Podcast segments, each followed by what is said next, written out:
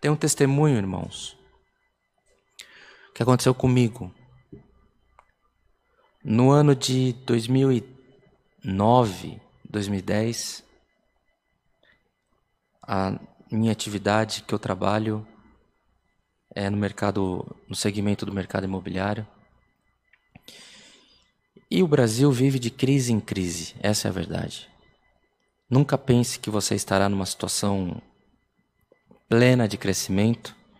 Estes picos de crescimento acontecem poucas e raras vezes e são períodos curtos.